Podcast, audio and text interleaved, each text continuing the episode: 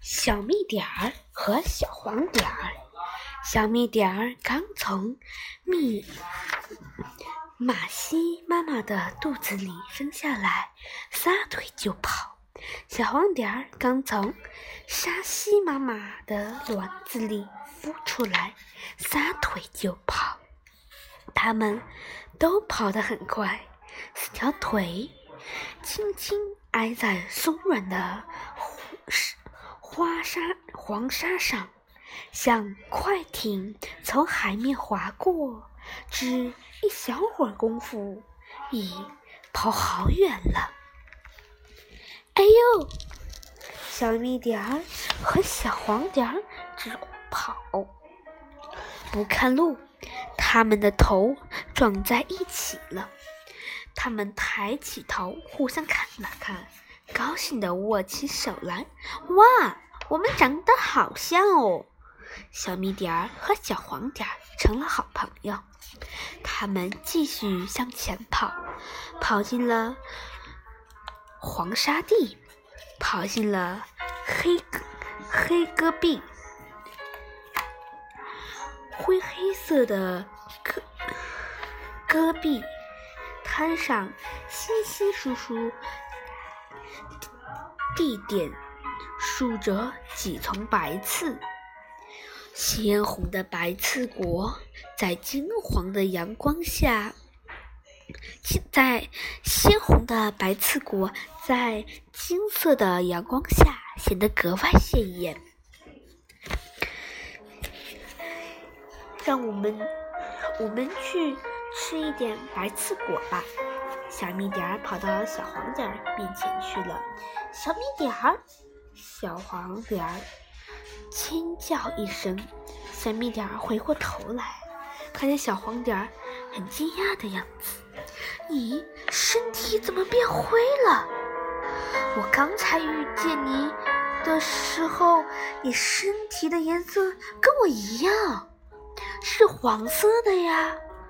这不奇怪，小蜜点儿说：“我身体的颜色是随着环境的变化而变化的。刚才在黄沙地上，我的身体是黄。”色的，现在到了黑戈壁上，黑戈壁上，我的身体当然要变成灰色的了，这样敌人就不容易发现我了。你这样真好，小米点儿羡慕道。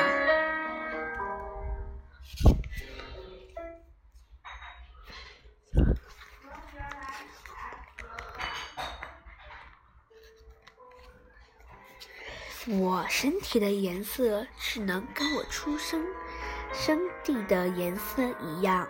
我是在黄沙地上出生的，身体是的颜色只能是黄色。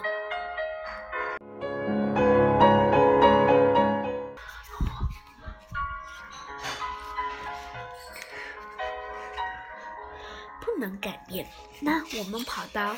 黑戈壁来对你来说是非常危险的，小蜜点儿很替小黄点儿担心。我们快到黄沙地去吧，你不是想吃白刺果吗？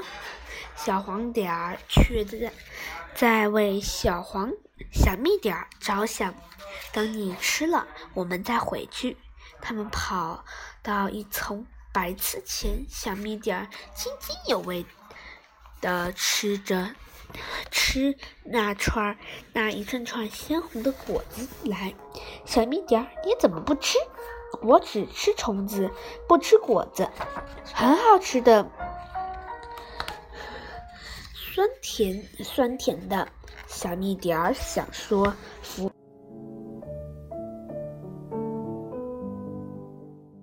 跟跟他。想说服小黄点儿和他一道享用美味。小黄点儿伸长脖子，纵身一跳，它吃到一只飞虫。虫子也很好吃的，你不吃虫子吗？小黄点儿问小蜜点儿：“怎么不吃？我最喜欢虫子，只不过我没有你那跳起来来吃飞虫的本领，我只能捕吃植物茎叶上的虫子。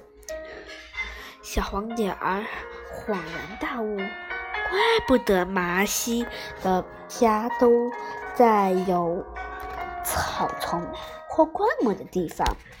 难道你们家附近什么都没有吗？对，什么都没有。小黄点儿描述着他家附近的景色，很空旷，很开阔。那中午的。那中午太阳把地面烤得很烫的时候，附近没有阴凉的地方，你们怎么办？我们是这样：小黄点儿用一只前腿和一只后腿将身体尽可能的撑高，像演杂技一样。就在这时，一只红树从空中俯冲下来，直逼小黄点儿。小蜜点儿急得大叫：“小黄点儿，小黄点儿！”小蜜点儿点儿急得大叫：“小黄点儿，快跑！”小黄点儿拼命地跑，可它怎么也跑不出红树翅膀下的阴影。就在这万分危急的紧要关头，小蜜点儿冲了过去。毅然的咬断了自己的尾巴，那截断的尾巴欢快地蹦跳着，把红树的注意力全吸引了过去。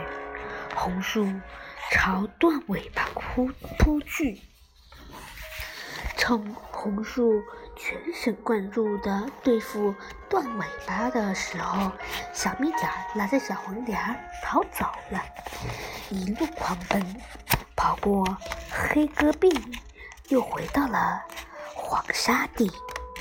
小黄点儿见小蜜点儿的身体又变成黄色的了，只是它那条长长的尾巴没有了。小黄点儿很难过，都是为了救我，你的尾巴。小黄点儿难过的说：“快！”小黄点儿难过的说不下去了。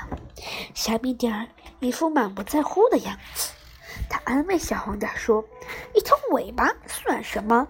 过些日子我还会长出一条新尾巴来。”小黄点儿高兴起来。跟原来的一模一样吗？当然没有原来的长，也没有原来的漂亮，那又有什么关系呢？如果你再遇到什么危险，我还会咬断尾巴来救你。夕阳西下，小蜜点儿和小黄点儿该回家了。小蜜点儿向有灌木丛的地方跑去，小黄点儿向空旷。的地方跑去，可是他们都知道，明天他们将相会在太阳升起的时候。